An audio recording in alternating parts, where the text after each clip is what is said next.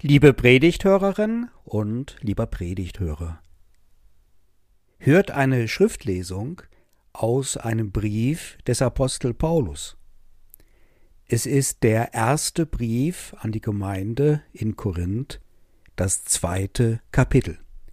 Der Apostel schreibt Auch ich, meine Brüder und Schwestern, als ich zu euch kam, da kam ich nicht mit hohen Worten oder hoher Weisheit, euch das Geheimnis Gottes zu predigen.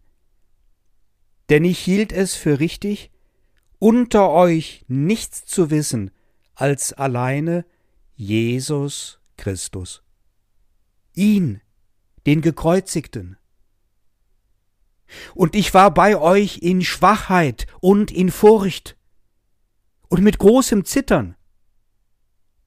Und mein Wort und meine Predigt geschah nicht mit überredenden Worten der Weisheit, sondern in Erweis des Geistes und der Kraft, auf dass euer Glaube nicht stehe auf Menschenweisheit, sondern auf Gottes Kraft.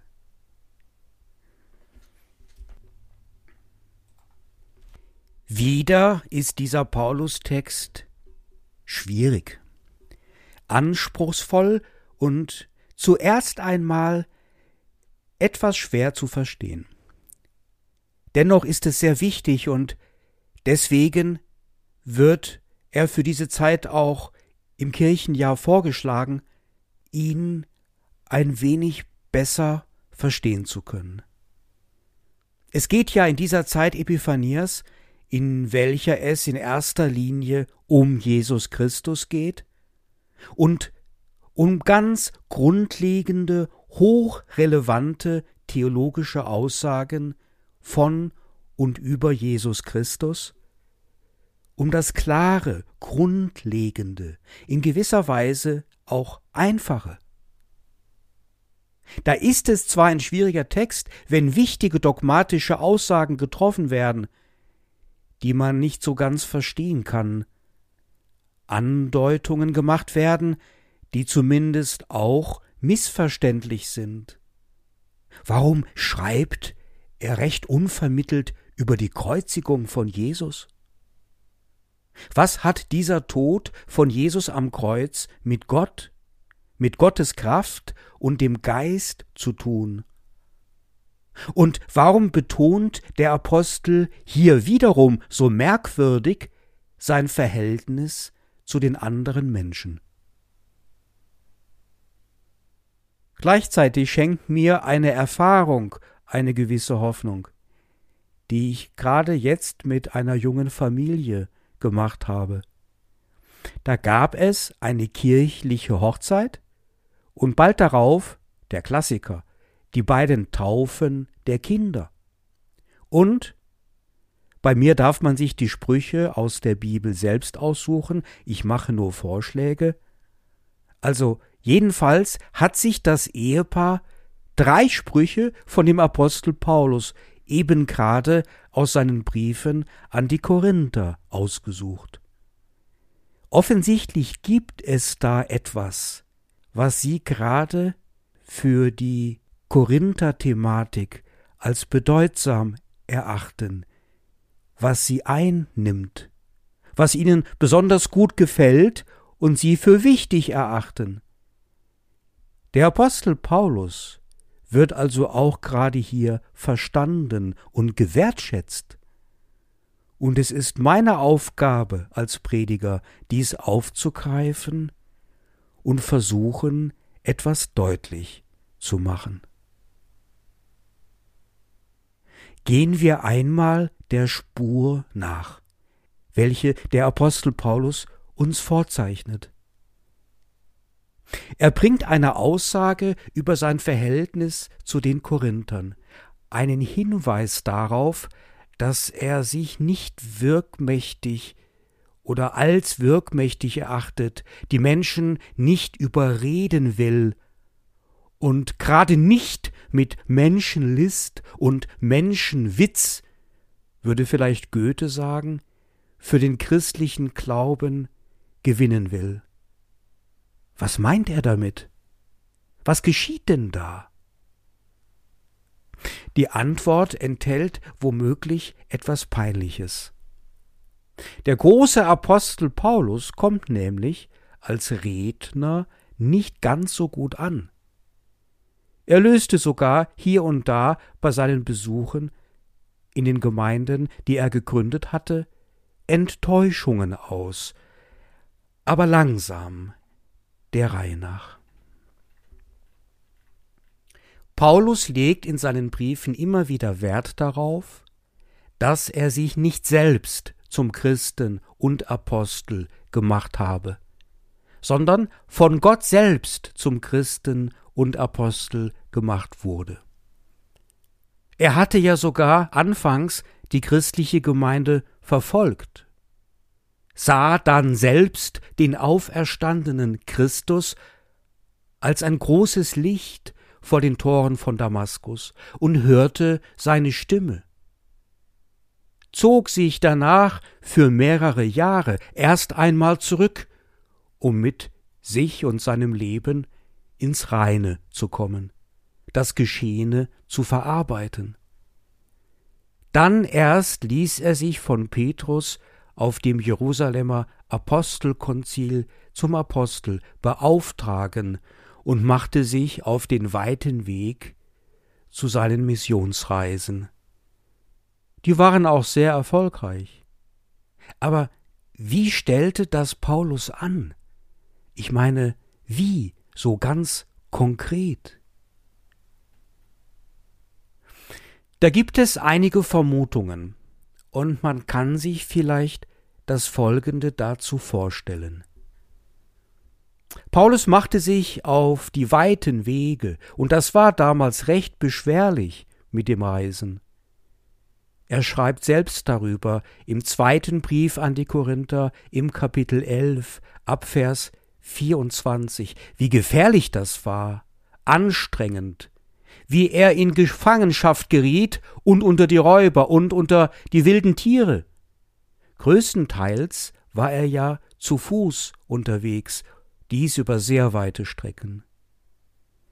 Seine Ziele müssten Städte gewesen sein oder zumindest urbane Zentren oder hm, wir wissen, dass es auch Gemeindegründungen gegeben hatte, welche in Landschaften ohne größere Städte stattfanden, aber da gab es so etwas wie einen Verbund von mehreren Dörfern.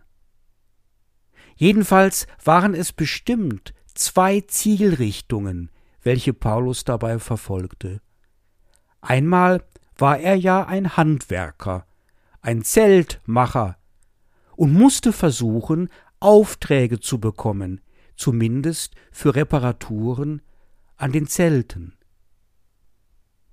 Einmal war er ja ein Handwerker, ein Zeltmacher, und er musste versuchen, Aufträge zu bekommen, um sich zu ernähren, zumindest mal für Reparaturen am Zelt. Und zweitens suchte er nach den Gottesdiensten, nach religiösen Veranstaltungen, vorzugsweise in jüdischen Synagogen, welche es im Mittelmeerraum zu der Zeit fast überall gab, um die Gottesdienste zu besuchen.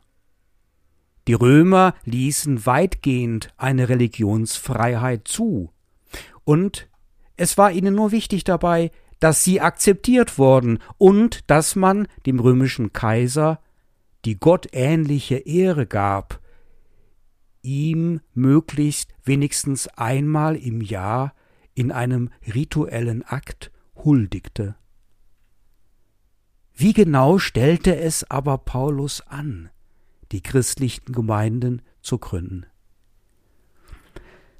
Also ich stelle mir hier das Folgende vor.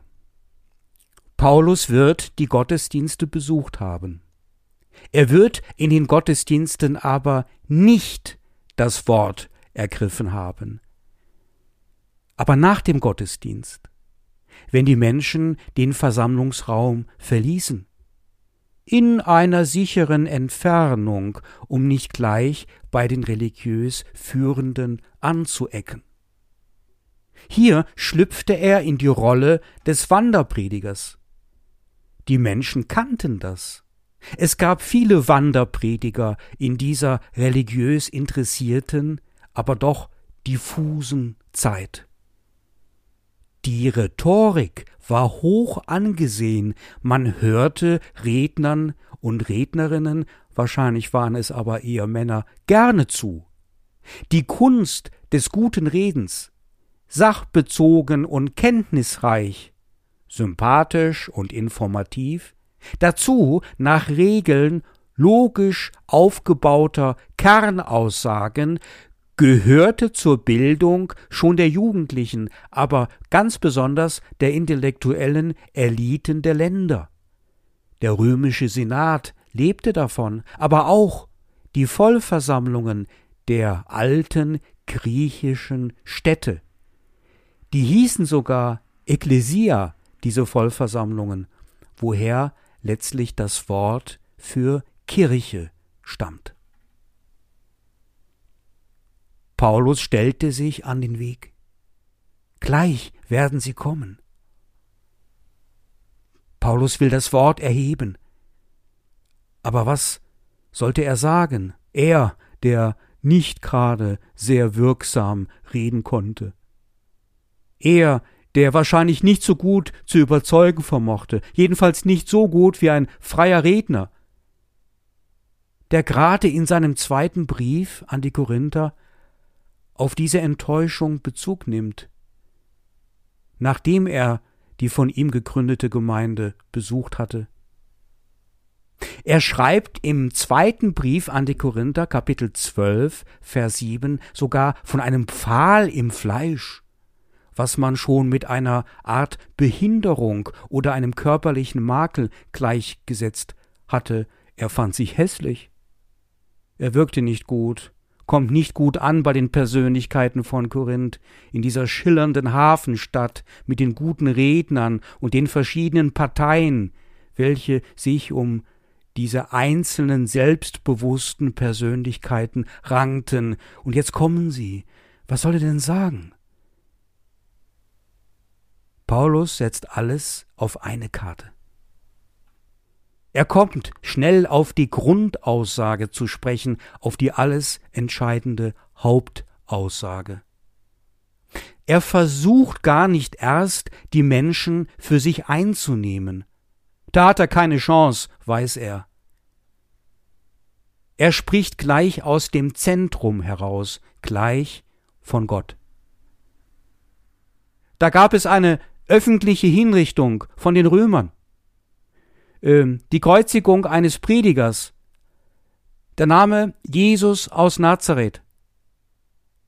Aber Gott selbst hat ihn wieder lebendig gemacht, nach drei Tagen. Ich habe den Auferstandenen selbst gesehen und seine Stimme gehört. Das hat mein Leben völlig verändert. Zuerst einmal nicht mehr, aber auch nicht weniger, und die meisten Leute werden vorbeigegangen sein, wie gewohnt. Aber nicht alle.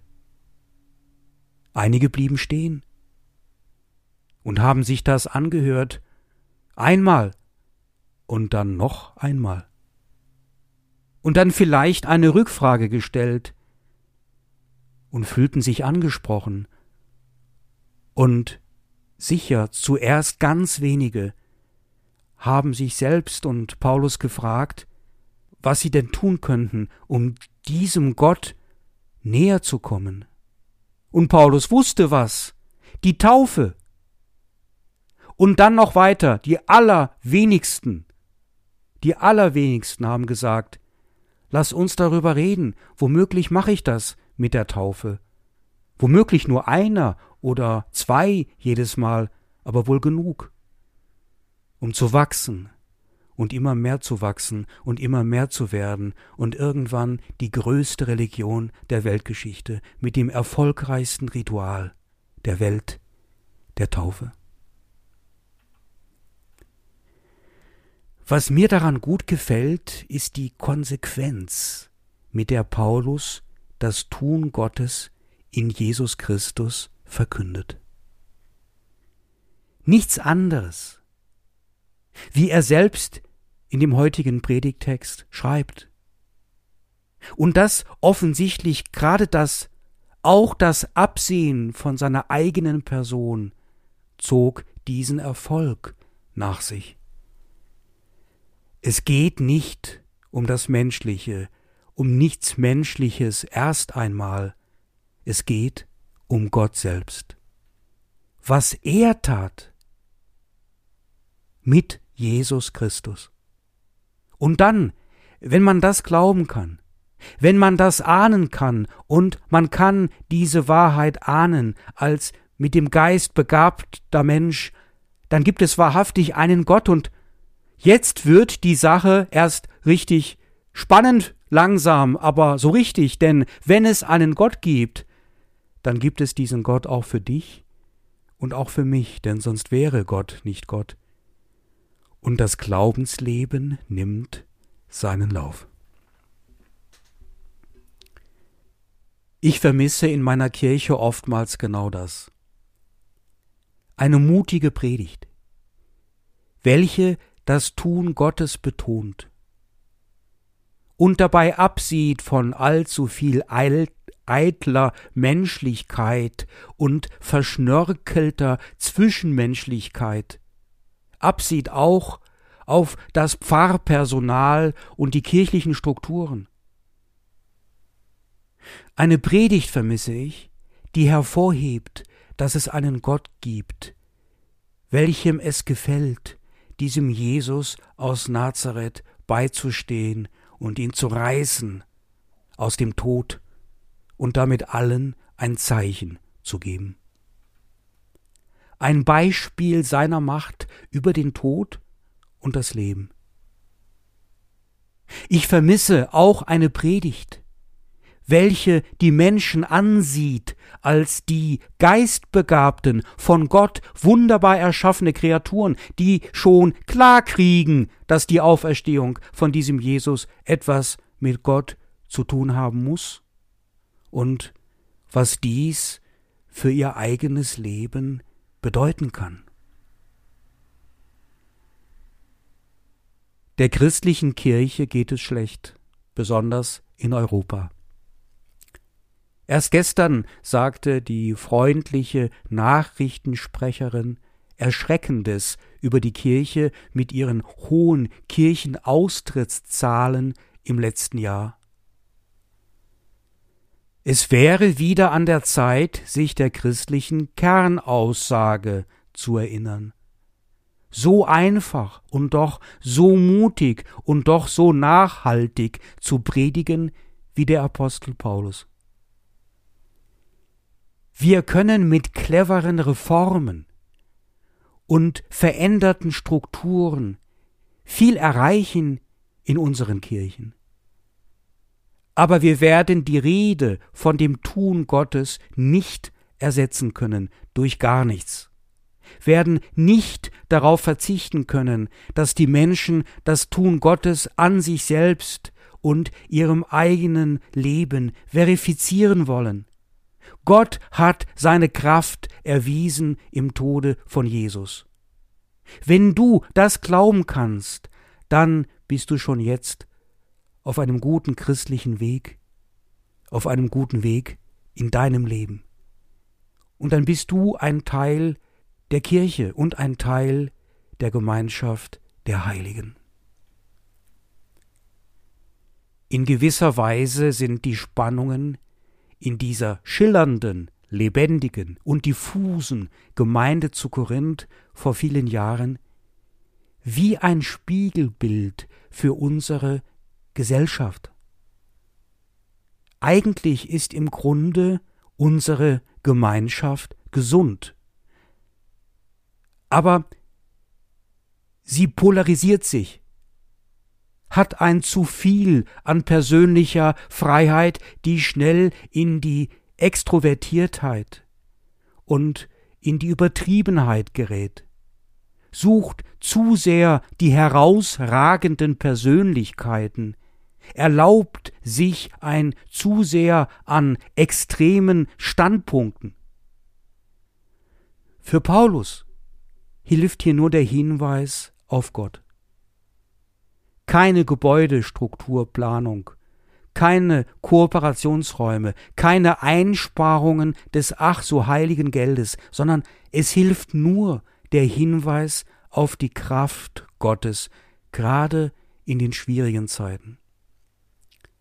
Die Einladung daran zu glauben, die Freiheiten, die das lässt, das Vertrauen in die Wirkungen von Gottes Geist. Die beiden großen Themen für die Korinther, welche Paulus in seinen beiden Briefen entfaltet, dorthin entfaltet, haben zu tun mit der Liebe und mit der Gemeinschaft. Aber es ist von größter Bedeutung, dass für Paulus beides, die Liebe und die Gemeinschaft, letztlich begründet sind in Gott. In dem Hohelied der Liebe im 1. Korinther 13 schreibt Paulus von dem Angesicht Gottes, durch das die Mächte wie Glaube, Hoffnung und Liebe, vor allem die Liebe, etwas Bleibendes erhalten. Und im ersten Korintherbrief Kapitel 12, da Paulus die Gemeinschaft als den einen Leib mit den vielen Gliedern bezeichnet, darf diese Beschreibung verstanden werden als eine Auslegung des Zentralsatzes Es sind verschiedene Kräfte, aber es ist ein Gott, der da wirkt alles in allen. Von Vers 6. Ich ahne es, dass es genau dies ist, was der jungen Familie in meinem Kirchspiel so gut gefällt an den Korintherbriefen des Apostel Paulus. Die Liebe und die Gemeinschaft, was ihnen beides so wichtig ist, findet eine Begründung in Gott. Sie wollen an Gott glauben. Sie glauben an Gott und nicht an die Kirche oder an den Pfarrer, aber gerade deswegen wollen sie, weil sie an Gott glauben, kirchlich heiraten und bringen sie ihre Kinder zur Taufe. Wenn unsere Predigt das Reden vom Tun Gottes beendet, damit aufhört, verliert unsere Gemeinschaft ihre Begründung. Wenn unsere Predigt die Rede vom Tun Gottes aufhört, wird die Liebe flüchtig, eitel, selbstgefällig und unbedeutend. Wenn unsere Predigt die Rede vom Tun Gottes aufhört, verlöschen die Lichter am Weihnachtsbaum für immer. Denn es ist eine Kraft Gottes, die da selig macht, alle, die daran glauben.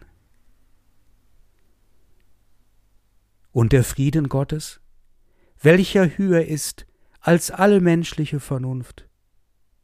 Er bewahrt unsere Herzen und Sinne in Jesus Christus.